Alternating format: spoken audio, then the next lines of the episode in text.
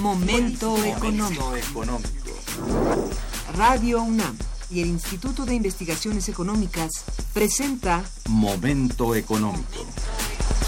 Un espacio para charlar sobre temas económicos que le interesan a usted. Acompáñenos.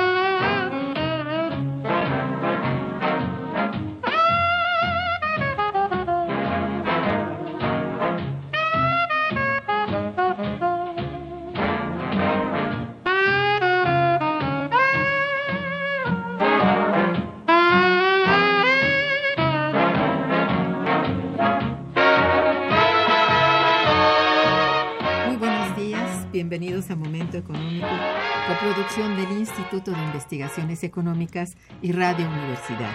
Les saluda Irma Manrique, investigadora del Instituto de Investigaciones Económicas, hoy jueves 3 de noviembre de 2016.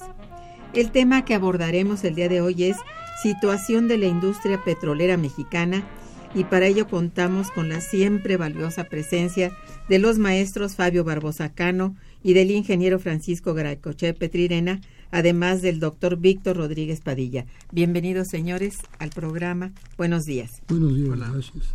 Nuestros teléfonos en el estudio son 55 36 89 89 con dos líneas.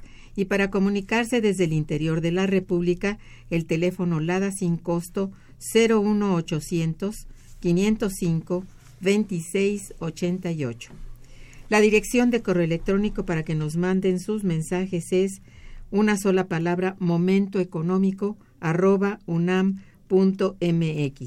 También pueden escucharnos a través de la página de internet www.radiounam.unam.mx. De nuestros invitados, Fabio Barbosa Cano es investigador en el Instituto de Investigaciones Económicas de la UNAM, en el cual forma parte de la unidad de investigación del sector energético. Imparte clases en la Facultad de Economía de la Universidad Nacional Autónoma de México, así como en la Facultad de Ingeniería.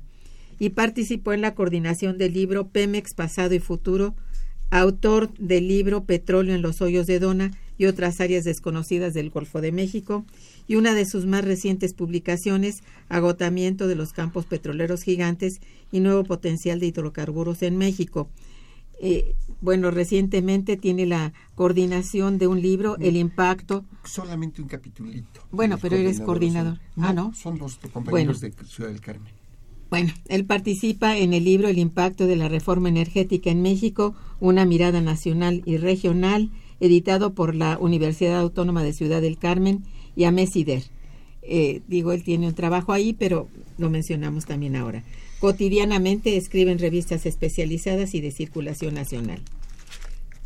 Francisco Garaycochea Petrirene es ingeniero petrolero, egresado de la UNAM. Desde 1965 es profesor en la Facultad de Ingeniería de la UNAM, donde ha impartido cursos a nivel de maestría y licenciatura en más de siete asignaturas. Es el único ingeniero mexicano con la Legión de Honor de la Society of Petroleum Engineers. Es Premio Nacional de Ingeniería Petrolera en 1997. Ha prestado servicios de asesoría a profesores del Instituto de Investigaciones Económicas de la UNAM, a la Subsecretaría de Energía, a Mexpetrol de Argentina, a la Corporación Estatal Ecuatoriana del Petróleo, a Petroperú, a Pemex, al IMP, a Petróleos de Venezuela, a la Comisión de Energía de la Cámara de Diputados y a senadores de la República y a la UNAM. Es actualmente presidente del Grupo Ingenieros Pemex Constitución del 17, que es la asociación mexicana con mayor prestigio, presencia y reconocimiento público en materia de energía en nuestro país. Bueno, como también nos acompaña Víctor Rodríguez, eh, el doctor Víctor Rodríguez, él es profesor titular de la Facultad de Ingeniería de la UNAM, es investigador nacional por eh, SNI, asesor en el, Congreso de la Unión. Bien, pues durante los 10 meses que han transcurrido desde 2000, de este 2016, el sector energético ha sufrido cambios de gran importancia que se han originado en su mayoría a causa de la llamada reforma energética iniciada en el año 2013. Momento Económico ha dado seguimiento detalladamente con ayuda de nuestros analistas invitados con relación a lo acontecido en aguas profundas, con relación a la producción de petróleo y gas natural, con lo sucedido en materia de rondas y licitaciones, así como lo sucedido en Pemex. El día de hoy vamos entonces a abordar los acontecimientos recientes suscitados en la industria petrolera de nuestro país, con ayuda desde luego de nuestro grupo de expertos invitados de hoy. Y para iniciar, bueno, así en términos generales, quien quiera tomar la palabra primero, ¿qué pasa en estos momentos con la industria petrolera de nuestro país? Fabio. Sí, muchas gracias. Me parece que la industria petrolera de México está viviendo en estos momentos un proceso de cambio muy profundo. La, como dijo la doctora, lo hemos estado examinando este, eh, muy, muy de cerca. Muy, cercanamente. Eh, la noticia, me parece, es que el día 5 de octubre de este año, hace prácticamente unas, unos pocos días, la propia Secretaría de Hacienda y Crédito Público de nuestro país informó que la extracción petrolera se encontraba ya debajo de los dos millones de barriles diarios, lo cual eh, nos convierte en un país importador neto, aunque seguimos exportando volúmenes este, cuantiosos. Al mismo tiempo, parecería que estarse presentando una ofensiva contra las refinerías mexicanas. Este, y una eh, también una afectación contra algunas plantas petroquímicas del, país. Em, la, el abasto de etileno, la cadena de etileno, eh, parece ser afectada por la caída de los de la producción de condensados. Este eh, Pajaritos está detenido por un accidente que sufrió este en, en, en marzo de este año que aún no termina. ¿A qué se debe esta, esta caída de la producción? Este, tiene muchas razones. Yo apuntaría tres elementos. Uno, proyectos que ya estaban en curso se han detenido. Eh, uno de nuestros complejos más importantes, el descubrimiento más importante en la última década, Ayatzil, el complejo Ayatzil Tequel, con plataformas ya iniciadas, tuvo que pararse a partir de la llegada del nuevo director de Petróleos Mexicanos, porque sus costos están situados arriba de los 70 dólares el barril de tal manera que con los precios actuales era eh, absolutamente imposible continuar en operación. Eh, pero también la política del actual gobierno eh, ha contribuido a mm, acentuar esta crisis que se padece. los recursos que se obtienen de la actividad petrolera eh, se han canalizado hacia el gasto corriente y eh, se han se, ha, desviado, se ha evitado, no se han hecho este, labores de mantenimiento urgentes. Por ejemplo, la plataforma Apcatum A permanente, eh, que es una plataforma muy importante porque es una plataforma de enlace y recolección. Este, no solamente se refiere a la, al gran yacimiento Apcatum de ligeros. Explotó fue un accidente muy grave. Allí perdimos 150 mil barriles este, diarios y todavía, esto ocurrió desde el año pasado, de 2015, todavía no se recupera esa producción perdida. Este, Aquí mismo, en este programa, tengo muy presente cuando el ingeniero Francisco Garay Cochea, que nos acompaña en esta ocasión, también, este, informó como un volumen muy importante de lo que se creía producción de aceite realmente eh, tenía un porcentaje muy alto de agua. Digamos este un 25% de lo que se estaba reportando como ventas este, de petróleo crudo al exterior era agua. Este es un porcentaje muy elevado. Em, también de alrededor de 200 mil barriles, si consideramos una producción este, de, de 2 millones.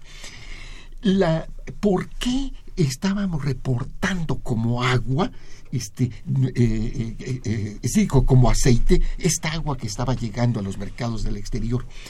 Porque también por falta de mantenimiento, por falta de actualización, los medidores, los registros no estaban reportando, no estaban diferenciando este, el aceite y el agua. En los pozos, eh, un fenómeno natural que ocurre, un fenómeno de la física, es que conforme se va extrayendo el aceite que flota, que es más ligero, este, ese vacío es ocupado por agua. Pero este problema puede atacarse oportunamente con inversiones. se, construyen plantas que se llaman plantas deshidratadoras, este, que, que hacen este trabajo de separación por gravedad no se han construido, no se han, este, eh, en fin. Este diagnóstico se viene haciendo en una gran cantidad de eventos que a lo largo del sistema petrolero se están realizando y entonces consideramos que es, quisiera terminar con esto, este, que es necesaria una reorientación urgente de las inversiones este, para atacar esta crisis que estamos viviendo en este momento. Efectivamente. Ingeniero. Sí, eh, yo agregaría que el problema se va a acentuar para el año próximo porque en la plataforma de producción la subieron de 1.925.000 barriles a 1.940.000 barriles por día. Pero no están, como lo acaban de mencionar, tomando en cuenta que se está manejando una producción de agua como petróleo, pero que el año entrante se va a presentar ya francamente la declinación de la producción del activo Kumalovsap, que es el más importante, es el que ha sido, hay que reconocerlo, explotado muy racionalmente, llegó a una plataforma que permite no excederse en inversiones en equipo que luego queda muy sobrado, como ha sucedido frecuentemente, sino que esta plataforma de 850 mil barriles ya no se va a poder sostener. De modo que la declinación normal de eh, los activos que están en explotación es del orden del 6-7% anual, lo que significa que para el año entrante habría que reponer unos 120 mil barriles adicionales. Y no tenemos, y esto es lo grave, reservas probadas, certificadas, sin explotar, que puedan compensar esta grave caída de presión. Ahora, el punto que también es interesante mencionar es que esta reforma energética puede rendir resultados a largo plazo porque, por ejemplo, en el Golfo de México, en la parte correspondiente a los Estados Unidos, en aguas profundas están produciendo más de un millón de barriles de petróleo por día. Pero efectivamente no es rentable, como lo mencionó Fabio Barbosa hace un momento, extraer petróleo en aguas profundas cuando el costo de extracción es del orden de 50 dólares, ¿no? Y para el caso de Ayatziltequel, bueno, pues es del orden de 70, ¿no? Y este precio del más o menos 50 dólares no se ve cómo pueda repuntar. Entonces, la pregunta es, ¿se va a extraer petróleo en el Golfo de México? Yo respondo que sí, pero ¿a qué costo ¿Y por qué? Y esta pregunta de si no es rentable extraer el petróleo en aguas profundas, ¿por qué las compañías transnacionales, las grandes, están interesadas, y lo puedo yo casi asegurar, van a participar en, las, en los contratos de licencia que se otorguen y van a extraer petróleo? Y como lo hemos dicho aquí en varias ocasiones, es que el negocio no está en extraer el petróleo, sino en el efecto multiplicador que llaman los economistas de la aplicación de sus grandes recursos, empezando con el personal que van a traer, los equipos que las mismas petroleras fabrican o sus países y los van a traer, los van a aplicar y ese efecto, ese valor agregado de la aplicación de estos recursos tan caros es donde está el negocio. Por eso eh, hay quienes dicen que no va a haber interés en la participación de las transnacionales porque las condiciones no son muy atractivas, el precio del petróleo está muy bajo pero hay también quienes opinamos que van a participar por la aplicación de sus recursos y el valor agregado que es donde está verdaderamente el negocio. Es donde está fincado realmente la futura ganancia. Sí. Así es como lo pensamos.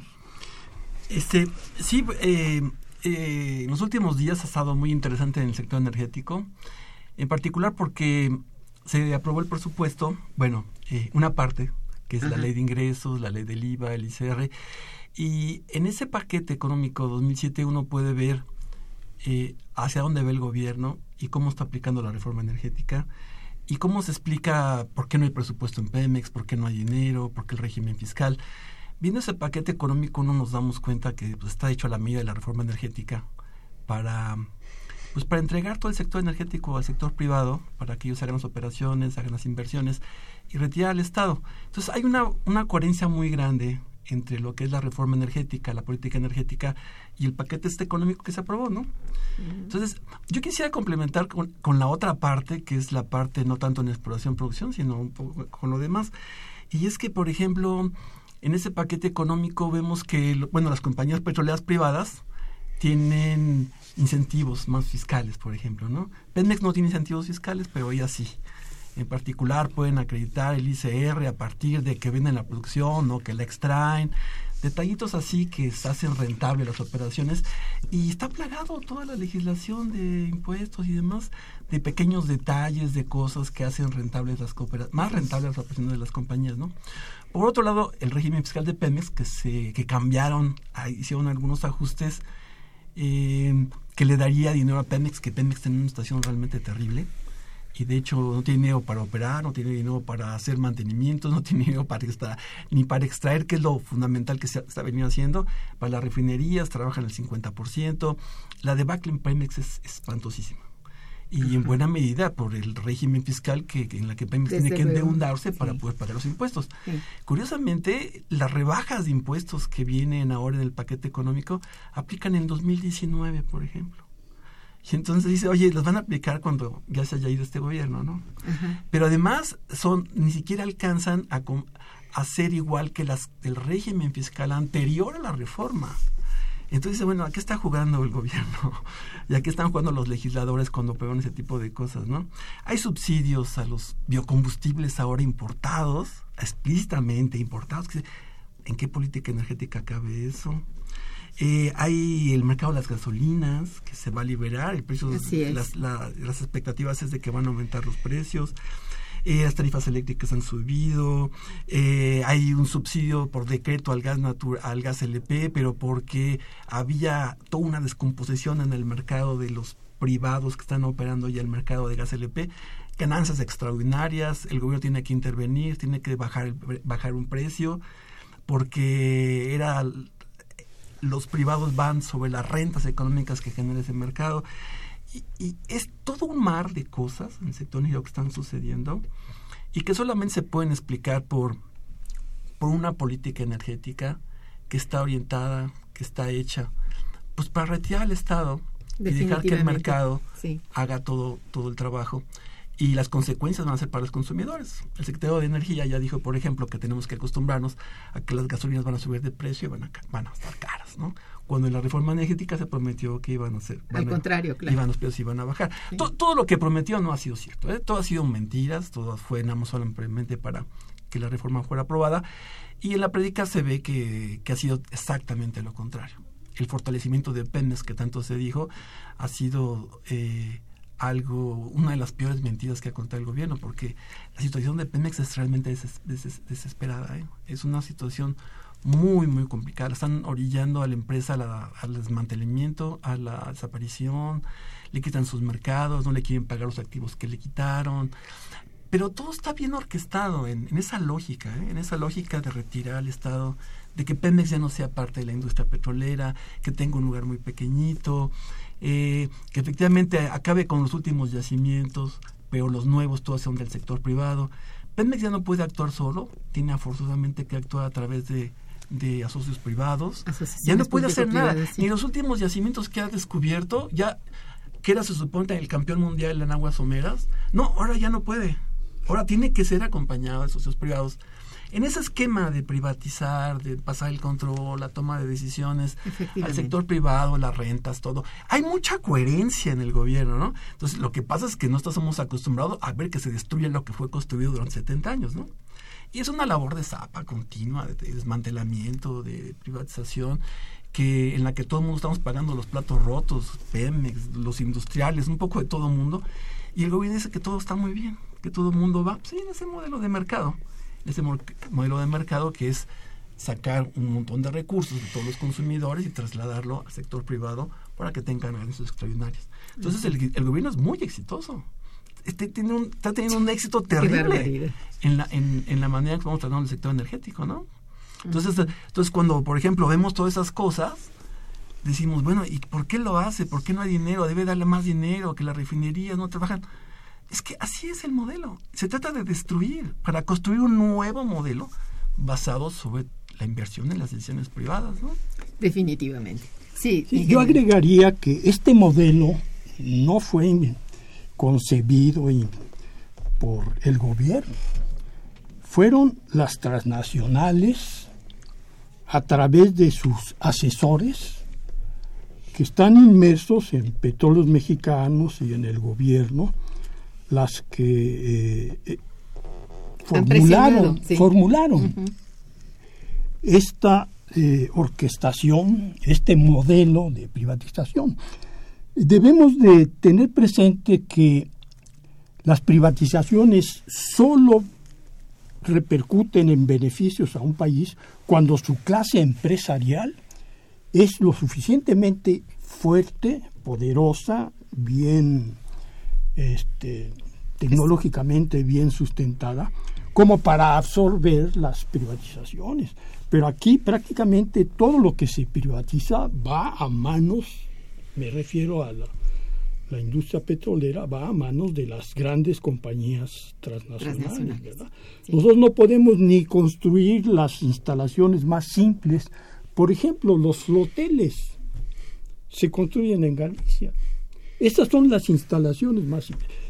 Ni qué hablar de, de plataformas que valen cerca de 20 mil millones de dólares, como las que se está, está construyendo la Shell en Australia.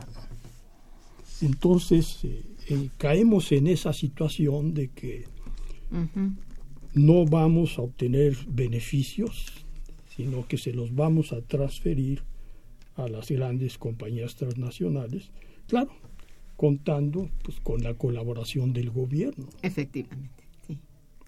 Bien, vamos a una breve pausa musical y regresamos. Quédense con nosotros. Está escuchando Momento Económico.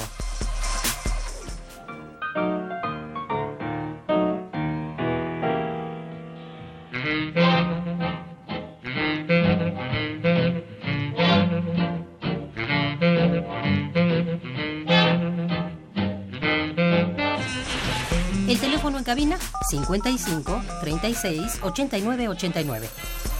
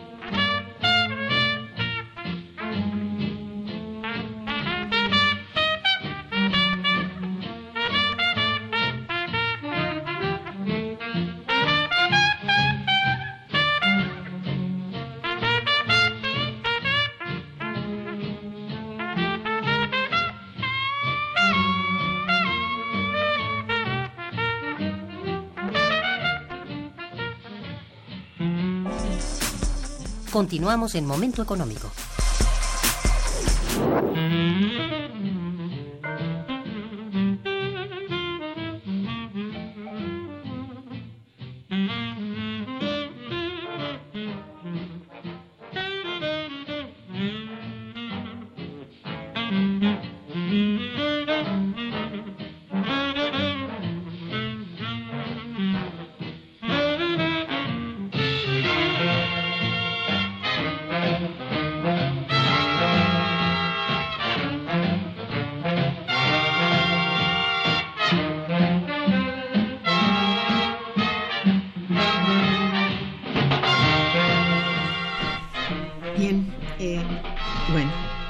Es desalentador y probablemente resulte un poco hasta, no sé, la, la pregunta un poco por demás, pero ¿cómo está afectando al total de la economía mexicana este desplome aceitero, desde tu punto de vista, este Fabio? Sí. Eh, yo creo que este derrumbe, este colapso Sí. que estamos viviendo, está afectando mayormente a los trabajadores, naturalmente. Sí.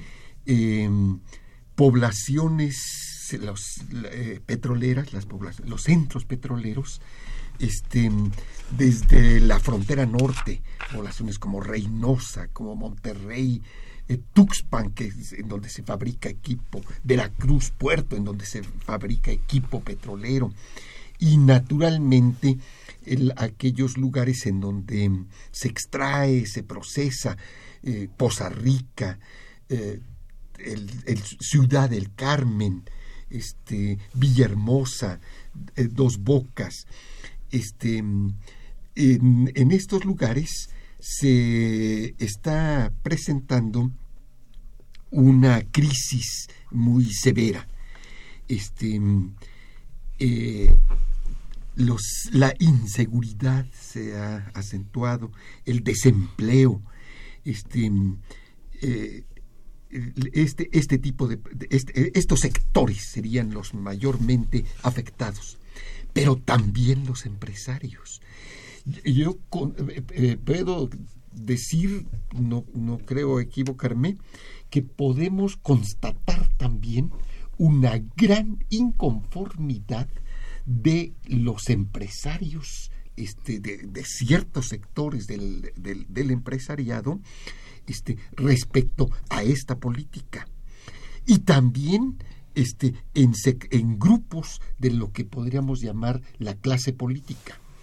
Em, me parece que eh, la política de Peña Nieto ha dejado inconformes a tirios y, troyanos.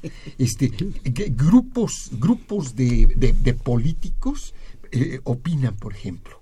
Este, y, podemos dar nombres, ¿no? Este, eh, funciona el, el, presidente de la, del Senado, su, su, Gil, Suárez, ¿cómo se llama este señor? Él dice, la reforma energética este, realmente no se ha implementado.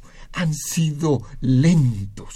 Este, em, este, eh, los empresarios fueron los primeros que compraron el discurso de que la reforma energética iba a abrir eh, un nuevo ciclo de inversiones quien en, la, Facultad de Ingeniería está, habemos un grupo que estamos estudiando mi, mi, materia, por ejemplo, empieza con cuencas petroleras de México y, y, comenzamos con las cuencas más prospectivas.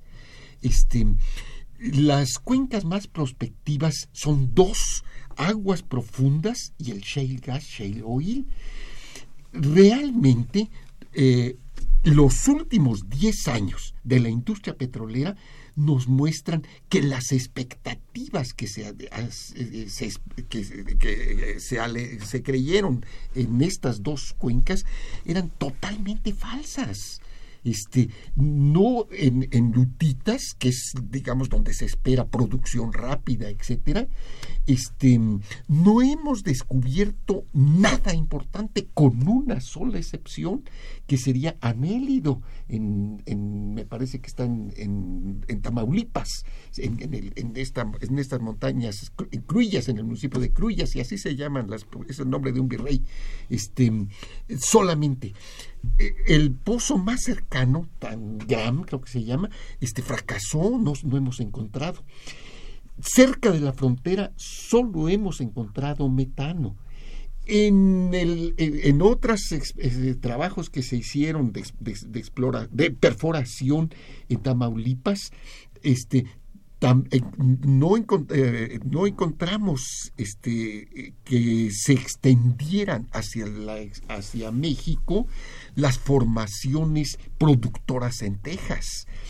Finalmente, la gran esperanza, que sería la cuenca Tampico-Misantla, estamos comentando, va, a concluir Francisco alguna de las clases para explicarnos dudas de los compañeros estudiantes, este, no hemos, eh, hay muchas dudas, hay muchas incertidumbres respecto a los pozos más prospectivos este, en, en, esta, en, esta, en esta cuenca. Pemex ha informado de que ha logrado producciones hasta de 3.000 barriles en algunos, por ejemplo, en presidente alemán, en, el, en el campo presidente alemán, etcétera. No abrigamos allí muchas esperanzas.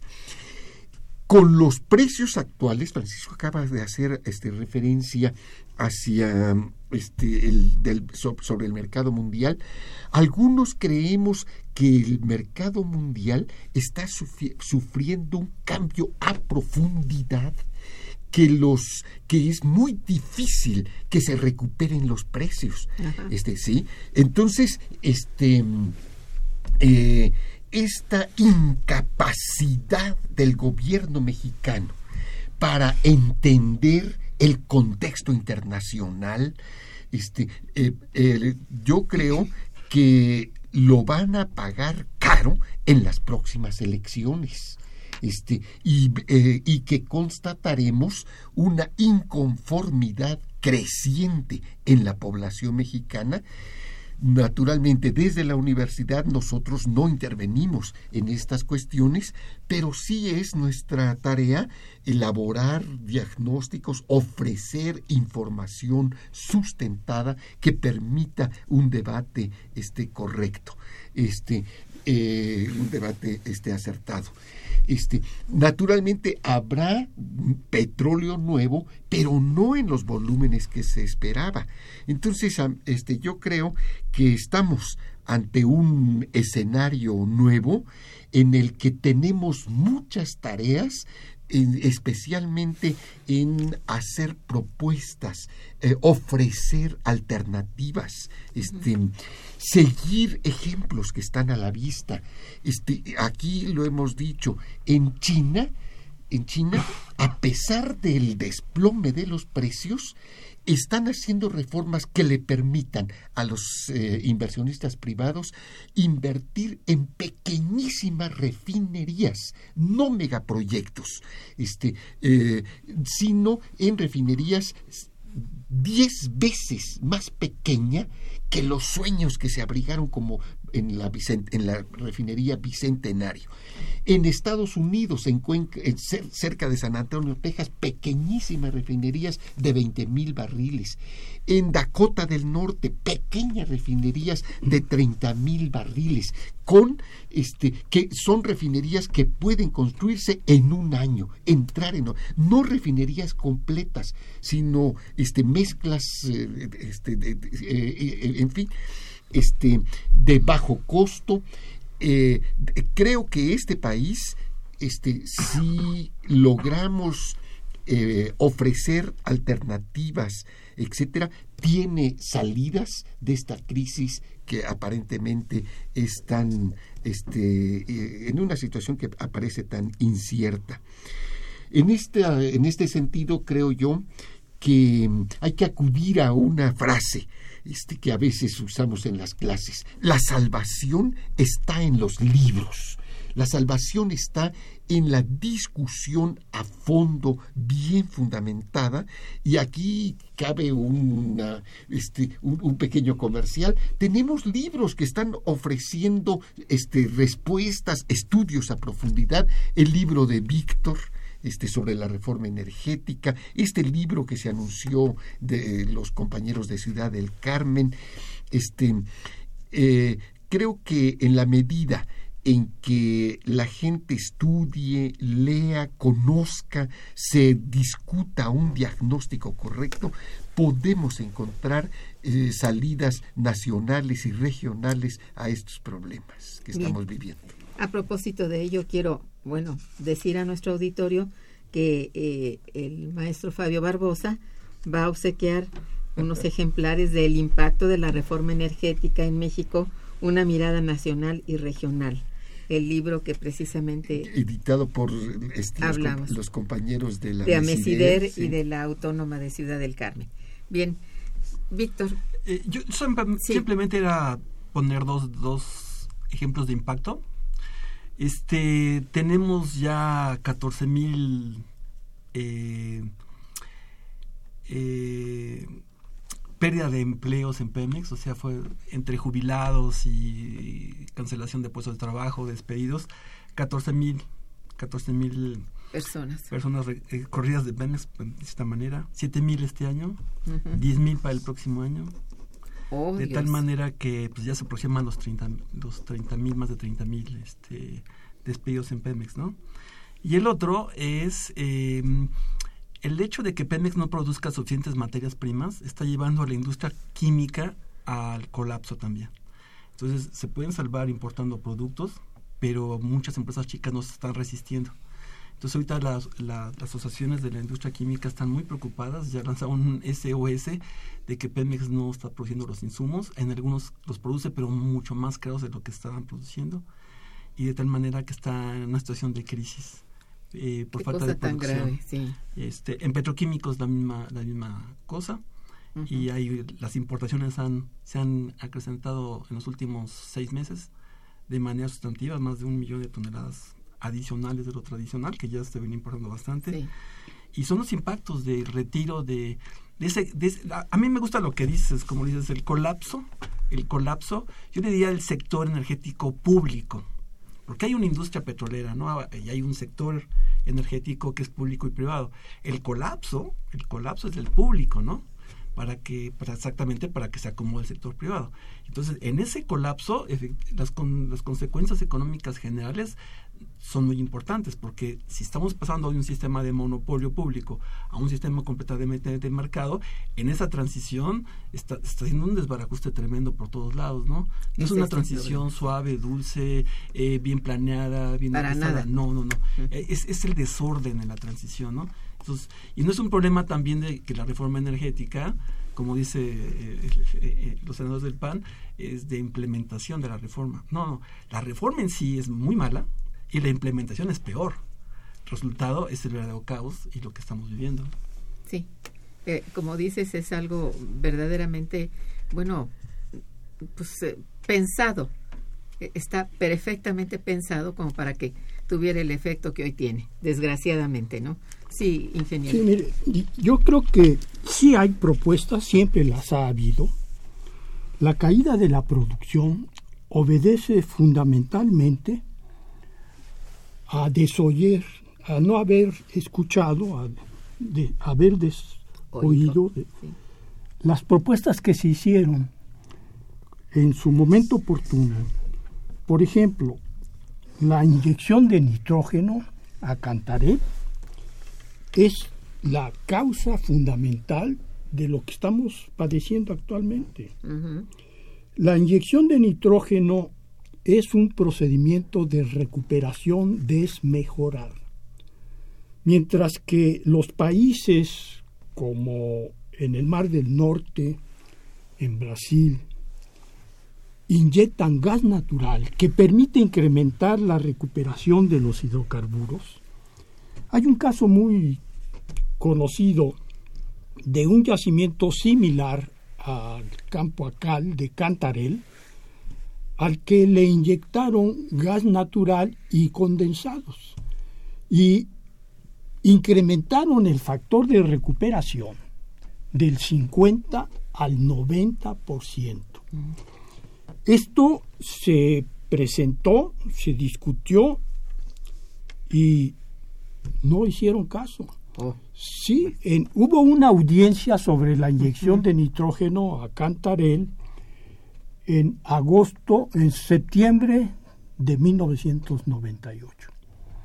Ahí se les indicó que la inyección de nitrógeno no era el procedimiento más favorable para extraer petróleo en Cantarel. Se les demostró que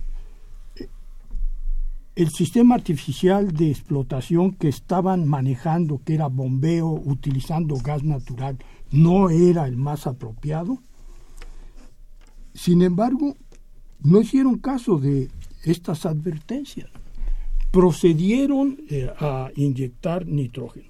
Si la inyección de nitrógeno fuera el procedimiento más apropiado, se estaría aplicando en el Mar del Norte en yacimientos similares a Cantarel, o sea, yacimientos en los que opera la segregación gravitacional y se tiene un casquete gaseoso, secundario o primario.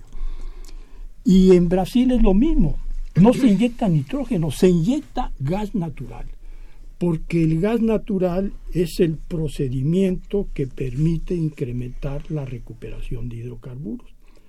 Si en lugar de inyectar nitrógeno, y se les advirtió que el riesgo era, y así sucedió, de estar comprando, inyectando nitrógeno y simultáneamente seguir quemando gas natural, desde que se inyectó, desde que se inició la inyección de nitrógeno en Cantarel, no han parado de quemar gas natural rico en condensados y gasolinas.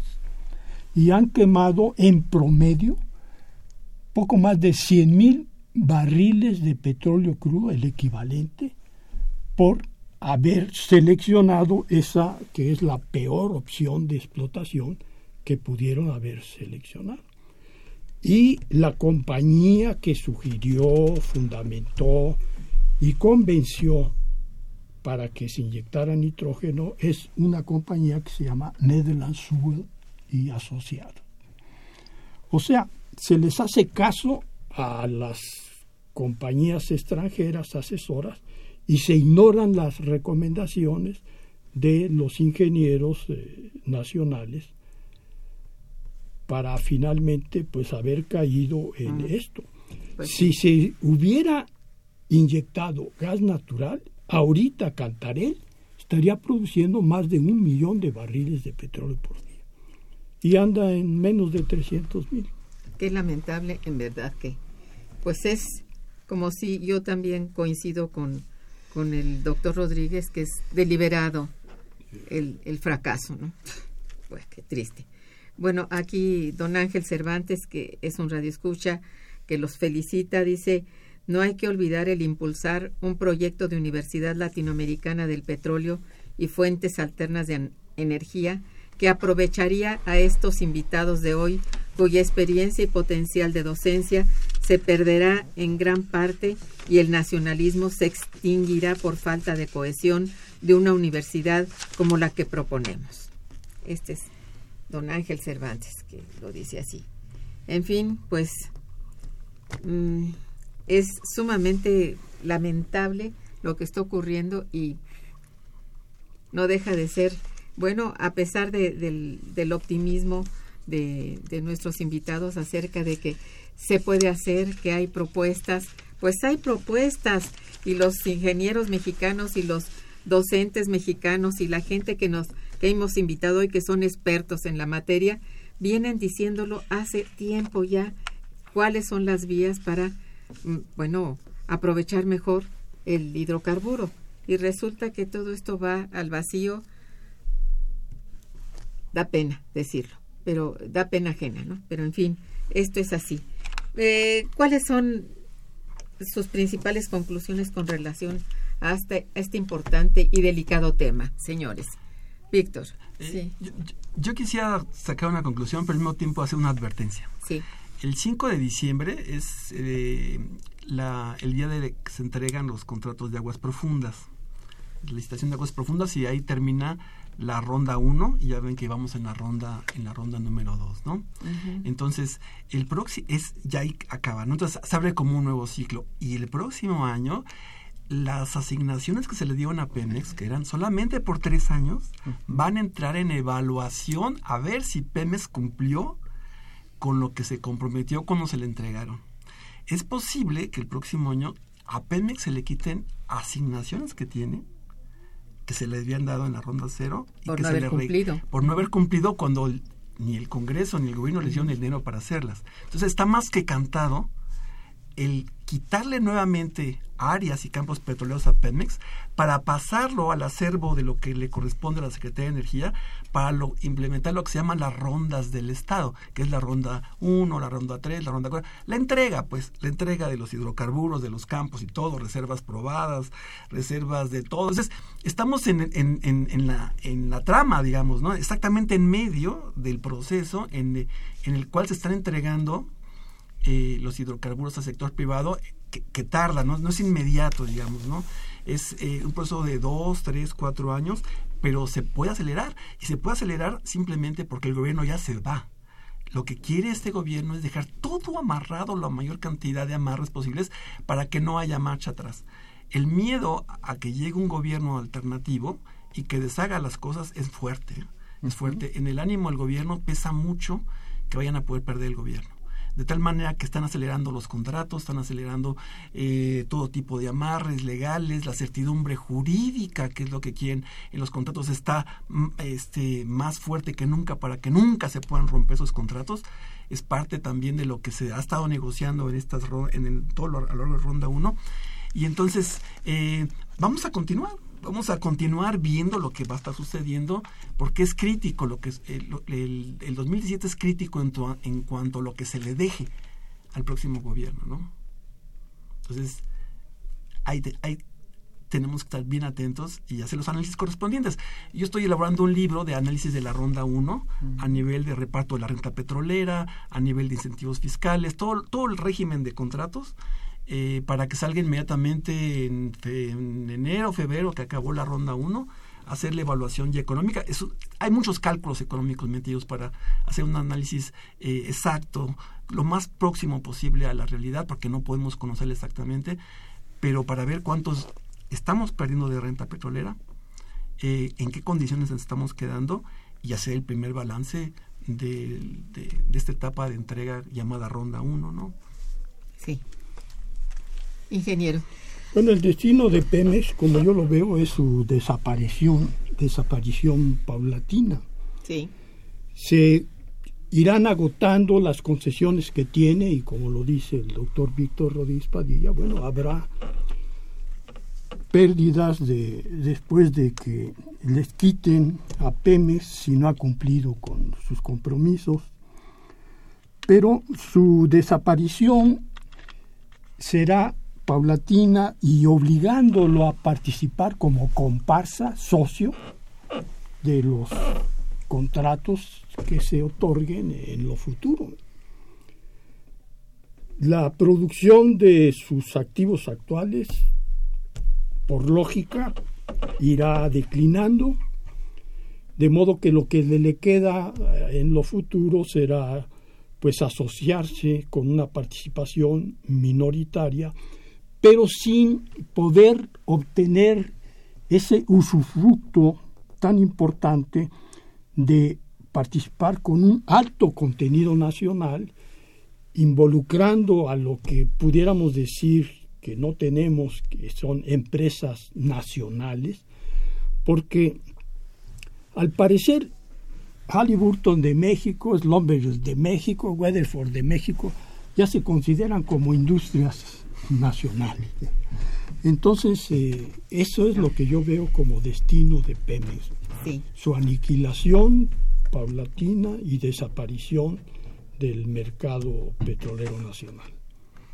Me, un pequeño detalle. es con respecto a las alianzas, estas que estás diciendo, Gary.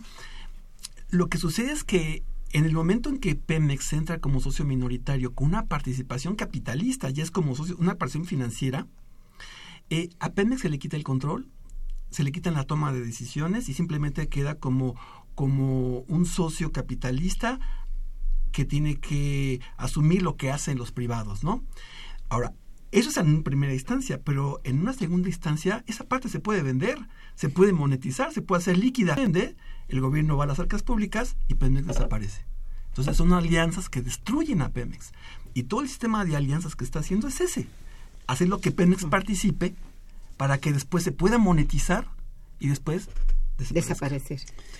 ¿Te refieres a los llamados farm out? A los, todo, farm outs, refinerías, ah. ductos, sistemas de distribución, todo, todo, todo, todo. Pemex es socio minoritario, pierde el control de las decisiones, pierde el control de la operación y es una Pemex se convierte en una holding que puede monetizar los activos en cualquier momento.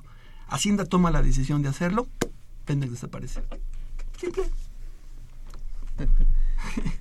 No, está, está hecho, está, está, bien armado el esquema que están haciendo. sí, qué terrible, ¿eh? Sí, es terrible. Bien, sí, dime, Fabio. Eh, yo creo que el factor que decide el curso de la industria, en el caso de la petrolera, es la geología. De tal manera que en este momento no hemos tenido una sola de estas alianzas, de estos farm out. Este, el primero que vamos a ver es el próximo 5 de diciembre con el campo Trión, con Trión. Este, eh, quiero adelantar mi pronóstico y para que no lo, lo platiquemos después del 5 de diciembre.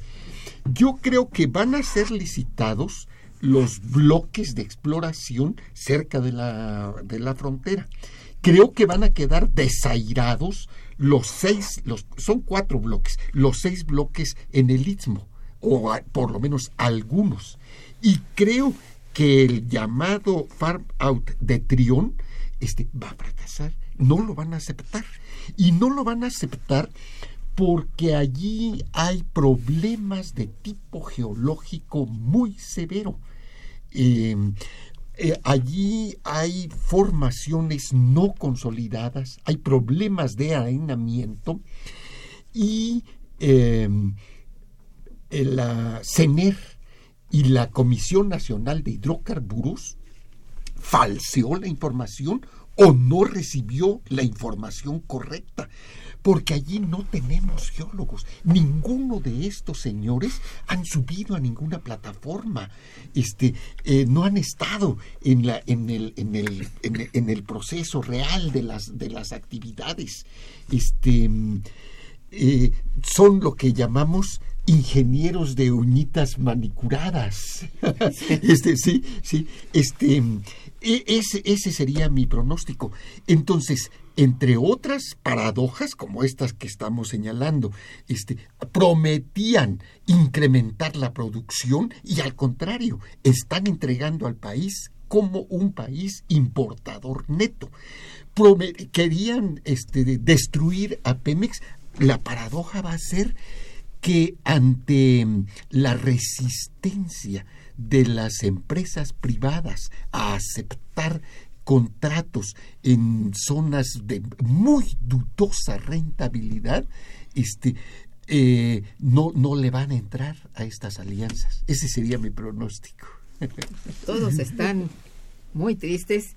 Miren, ha habido varias llamadas del, del público que los felicita siempre, los felicita a los invitados. Dice, dice Adolfo Torres García, el petróleo es eterno, con las excavaciones, excavaciones solo van a contaminar porque ya no hay petróleo, solo sacan residuos y le meten químicos para poder seguir explotando el recurso, pero a su paso están dejando solo muerte y pobreza.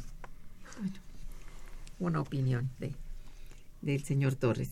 Eh, otra persona que llama y felicita a los invitados dice el gobierno quiere explotar no solo nuestros recursos, también a la población y por ello privatiza todo lo que puede. Bueno. Eh, la licenciada Rebeca Aldama saluda al maestro Fabio Barbosa y lo felicita por su labor. Bueno, paso el recado. Francisco Caraza también felicita a los invitados y al programa. Dice agradece la investigación de los invitados. Abraham Vélez Dice, felicidades a los invitados dentro de la política económica de México. ¿Puede haber un cambio en materia petrolera?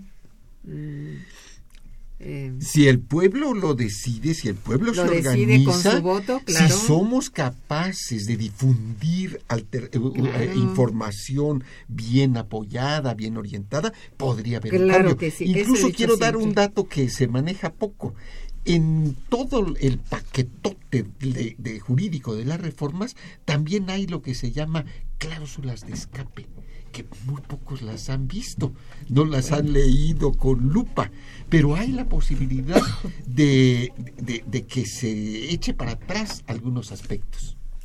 Bien, este, Ana Luisa López Sánchez dice agradece la investigación de los invitados y felicidades a ellos y al programa. Eh, Gloria López, también felicidades por este grandioso programa. Dice, parece que Enrique Peña Nieto solo está pensando en perjudicar a México. Es un crimen lo que los gobernadores hacen con la sociedad. Los gobernantes, a decir, pues sí, los gobernantes, así está la cosa, ¿no? Estamos muy conscientes, el público que nos escucha, los invitados de hoy, y bueno, lamentamos mucho no tener demasiado optimismo al respecto, pero sí está en manos de la población, del ciudadano, cambiar las cosas. Eso es cierto. Y yo lo he dicho ya varias veces y ojalá se entienda para bien, ¿no? Pues agradezco mucho la presencia de, de, de nuestros invitados de hoy que nos han dejado, bueno, aunque tristes, bien convencidos de lo que ya sabíamos y eh, gracias a nuestros radioescuchas por su atención y sus llamadas. Estuvo en los controles técnicos Socorro Montes Morales, en la producción Santiago Hernández Jiménez y Araceli Martínez, en la coordinación y conducción una servidora, Irma Manrique, quien les desea muy buen día y mejor fin de semana. Muchas gracias.